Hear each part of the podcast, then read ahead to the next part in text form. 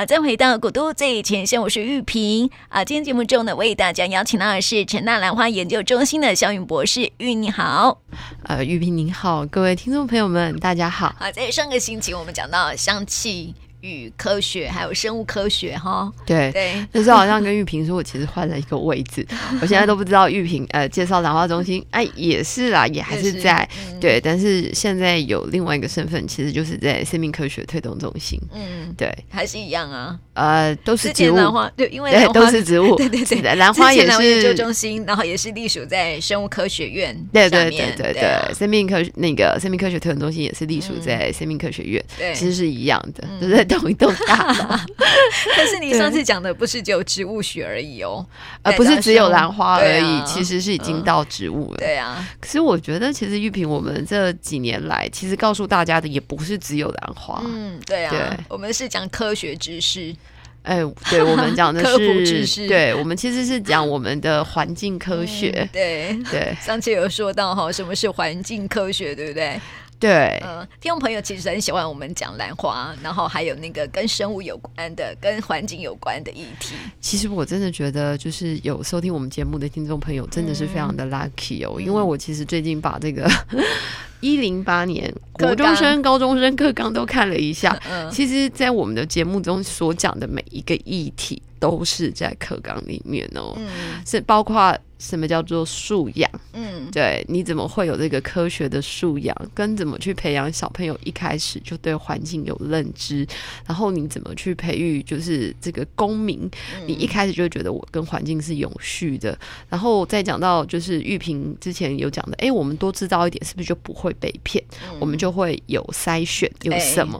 其实这在国中、高中的课纲里面 都是有写的。那当然，课纲总是会乐乐等啊。呃，比较复杂。嗯、可是我发现，其实，在我们的每一次的节目里面，其实通通都有。嗯，包括他们在讲人体健康。哎、欸，玉萍，我们有没有讲人体健康？其实也是有啦。我们有告诉大家说，怎么去注意到人体健康。对啊，怎么舒压？从兰花，然后讲到那个人体健康。比如说那个天气太现在很很湿又很冷的时候，我们要怎么注意？对对对。其实我们或许不是讲的那么的学术机理，嗯、可是，在每一个每一件事情，或者是我们每一个 topic 里面，其实都是在我们的生活里面。嗯、它再深一点，它可能就会牵涉到人体健康。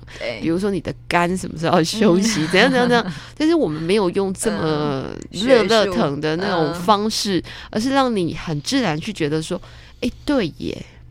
我有的时候也应该要挑一些圆形食物。哎、嗯，对耶，哎，这个天气冷的时候，我是不是应该要符合咱们中国的时节？嗯、那这其实就是对你的人体健康是有关系的。那什么时候该去看医生？嗯、什么小症状要留意？哎，我们其实都有讲哎。嗯、然后植物或者是粮食，哎，我们之前也讲过那个马铃薯的故事，什么番茄、洋葱的故事、嗯、番茄的故事。嗯、那我们没有告诉大家，它这个从啊。呃 long long long long ago，对，我们没有这样讲哦。对，我们有告诉大家说最早的起始在哪里，但是我们在生活中我们怎么去看待它？哎，我们有时候看到的一些形象啊、logo 或什么，其实是他们的代表。我们其实没有讲的那么的文绉绉，或是那么的冗长。但是在我们讲的每一件事情，其实都是素养。呃，不只是素养，他们其实说 严格来讲，他们觉得这是二十一世纪的新生物学。嗯，他们觉得二十一世纪的新生物学其实是一个未来，呃，就是决定人类是不是能够 survive 生存的一个重大的依据。为什么？它跟粮食有关，嗯，它跟你的健康有关，它跟能源有关，嗯，对。对然后呢？最后环境息息相关，它跟你环境有关。对，那你觉得，嗯，你想要活，呃，就是我们要生存在这个地球上，对。所有的食衣住行，我们先不要讲娱乐。嗯，食衣住行已经全部涵盖了。对，其实娱乐也涵盖了，娱乐也涵盖，对啊，所以是全部都涵盖了。所以他们才说，新生物学其实是一个跨领域的科学，它其实是一个科学素养的基础。为什么？只有一个原因，它跟你的生活息息相关，是完全 对。哎，大家应该有听过一个概念，我们有不断的在强调，就是三生。嗯，就是你必须要能够生存，嗯，生活，对，跟生态，生态，嗯。对。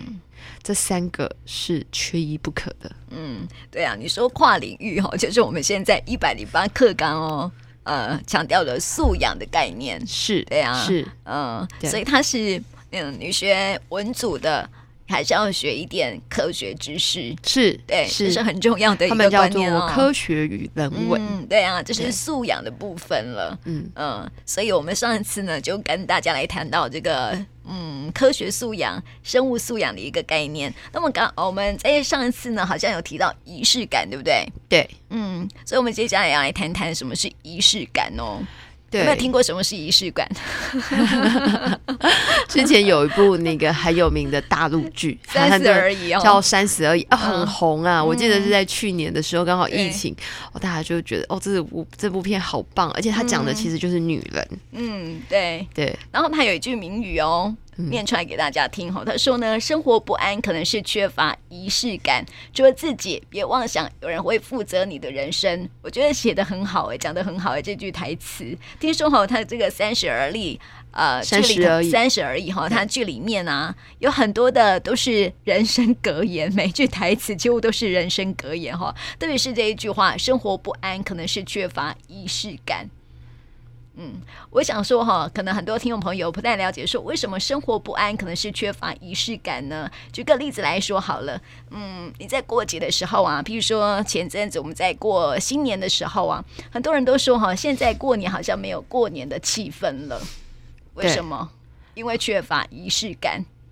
对，譬如说现在的人哈，物质生活都很丰富嘛，对，买衣服随时都可以买新衣服嘛，对，你过年的时候会换新衣服吗？现在不会，以前小的时候会，你会期待那一年一次，然后一定就是要买红色的，没错，对不对？对，好，所以才会在那个过年的时候会有什么抢红带啊，什么什么什么这些活动，然后过年换新衣嘛，哈，然后早上起床的时候，像我们小时候啊，早上这个大年初一早上一起床的时候，最期待的事情就是。穿新衣服，对耶，对不对？有没有想起来了？对，对我想起来了。我们家女儿前几年就是比较小的时候，我还会这么做。嗯，最近这几年忙到也没有了。对，因为我们、嗯、因为这几年疫情都都在乡下，嗯、我们的活动环。我们的活动范围基本上就是这个高级农庄，嗯，对，高级农庄不是只有上下两层，其实基本上我们就有一层，嗯，但是它外面有一望无际的田，然后你在那个路上呢摆一一桌麻将桌，在那边打麻将，也不用担心车子会转过来，所以一望无际都是那个农庄的范围，对对对对对，然后呢后面有那个鱼池，嘿，但是。前面不是小山呐，哈，对，后面有鱼池，那个农田，对，前面也是农田，然后有那个就是养猪的，干嘛的，对，那旁边都是那个稻田或那个火龙果田，就是一望无际，然后你可以这样子走啊，走个两公里，对，都没有人，哎，有啦，还是会有一些小小的住户，对。对，蛮好玩的。不过我们讲到过年穿新衣服，它就是一种仪式感。其实我不知道，就是还有，就是有多少的听众朋友们也有这种习惯。其实过年，尤其是除夕夜，因为我以前小时候是在眷村长大，但是我我不是那个外省人，我是本省人，但是应该是最早的一批，就是外省跟本省人，他们其实是可以共住在同一个就是环境底下的。对，那那个时候我一直记得除夕夜要吃水饺。嗯，对，然后我还记得，分明是北方人的传统。对，可是那个传统它会根深蒂固哦。嗯、然后呢，在除夕夜的晚上就会讲年兽的故事。嗯，然后在初一的凌晨，其实大家都一定有听到的，十二点过后就开始放鞭炮。对，那大家知道放鞭炮的由来吗？年兽啊，就是赶年兽。可是你其实问问现在的小朋友，他们知道吗？嗯、其实每每一个动作，它后面都是有。原因的，对，对是啊，所以这是一种仪式感哈。所以，呃，为什么这句话会是这样？我我也是这样说。他说，生活不安可能是缺乏仪式感哈，就是你没有那个有那种让你觉得很安定、很有意义的感觉。对，或者是说你会觉得，呃，对我现在在做这件事，嗯、你会有那种安定的感觉，嗯、就好像小朋友好了。我们家的小朋友呢，过年就是期待着领红包，嗯，然后因为今年一种仪式感呢，对，今年的而且一定要红袋子装，不可以直接掏钱，对不对？对，一定要有红包袋，也是一种仪式感。然后呢，小朋友他们今年就会抱怨，因为疫情关系，大家都在各自过年，对，为什么今年人回来的这么少啊？嗯，对。对，都没有红包可以拿，重点是没有红包可以拿。因为小时候我超期待过年，是因为很多亲戚都会回来，有没有？对，然后表姐啊、表哥、表弟、表妹，都是一年聚一次。嗯，对，这两年其实有蛮多的这个活动，嗯，呃，就是蛮多的事情其实是被打乱的。嗯，其实咱们的过年就跟那个万圣节，嗯。就是他们的万圣节，或者是他们的那个新历圣诞节，他们大家就重视两个节庆，一个是啊复活节，复活节跟圣诞节，对，复活节不是，就是万圣节不是，复活节跟圣诞节，对，所以基本上我觉得，而且你看哦，他们的复活节或者是圣诞节，其实基本上他们也是有仪式的哦，那只火鸡是一定要出现的哦，还有那棵那棵树也要出现哦，复活节就是复活蛋。哦，对，就有蛋的出现嘛，嗯、对，对，对不对？然后那个圣诞节就是要有火鸡跟圣诞树，对。所以如果听众朋友们，你们家有那个孙女孙，呃，就是孙孙子辈的，或是有小孩，嗯、他们现在是在念幼稚园的，我记得哦。我帮忙做过很多手工艺，比如说复活节蛋啊，呃，对，复活节的蛋倒是没有做过，圣诞的那个，但是圣诞树啊，然后那个什么圣诞雪人呐，哦，都是那个睡觉前他们跟我说：“妈妈，你加油。”对，哎，我偷偷告诉大家一个，就是如果家里有那个小朋友的话，就是这个圣诞节吼。因为这个圣诞树其实要有仪式感，嗯、那这个圣诞树呢，大家的期待就是这个圣诞树下放了多少礼物，对不对？对，可是因为是包装盒嘛，对。但是呢，在台湾其实很少，就是里面是真的是礼物，除非大家就会办交换礼物，嗯、然后上面写了号码。嗯。可是通常会这么玩的，通常都是学生或者是在大学里面。嗯。那在幼稚园里面呢，我怎么做？因为你同样都要做一棵圣诞树嘛。我就做了一件事情，我就在这圣诞树上绑挂礼物。呃，对，我是挂礼物，但是我是挂糖果。嗯，你看得到的糖果，他们班有几个小朋友就挂几颗糖果，然后我一定要把它绑得很好。可是现在小孩不，很多家长都不给小孩吃糖果了。当然是要绑比较好一点的糖果，那一定要有分类，比如说这是拐杖糖。呃，哪有那个幼稚园还是会给糖果？嗯、然后这是那种类似巧克力糖，然后这个是那个呃，就是太妃糖，嗯、然后这个是梅饼或是什么，嗯、然后就把它挂满那个树上。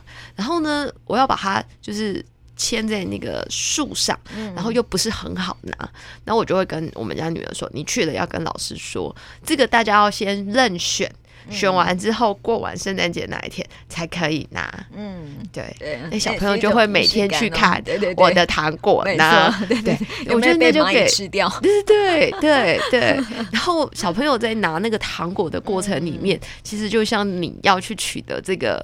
糖果一样，然后这棵树就用了好几年，可是我每年都在那里挂糖果，然后就会用那个膜带，然后在那个糖果纸，但是你挑的糖果纸不要太薄太小，因为你就打一个小洞，然后小洞之后穿那个就是膜袋，然后再把它绑在那个圣诞树上，那个圣诞树就是就像一棵。嗯，糖果树一样，对对，啊不大，它其实就是桌上的那种感觉，小小的。结果他们就觉得，他们就回我说：“哎，那个那个什么什么，妈妈准准备的那棵它那个圣诞树比那个大棵的还好玩。”所以这是什么 仪式感？对对对对。那说到仪式感，我还讲了一个例子好了哈，就是现在很多夫妻啊，在情人节的时候都不过对情人节嘛，对啊，因为觉得老夫老妻了，不需要过那种年轻人才会过。玉萍，你有过吗？也没有，也没有。对 对，那其实我觉得说哈，这个有时候啊，特别的节日啊，啊，即使是夫妻，还是要得要一起过一下哈，才会有那种为生活添加一些的乐趣了哈。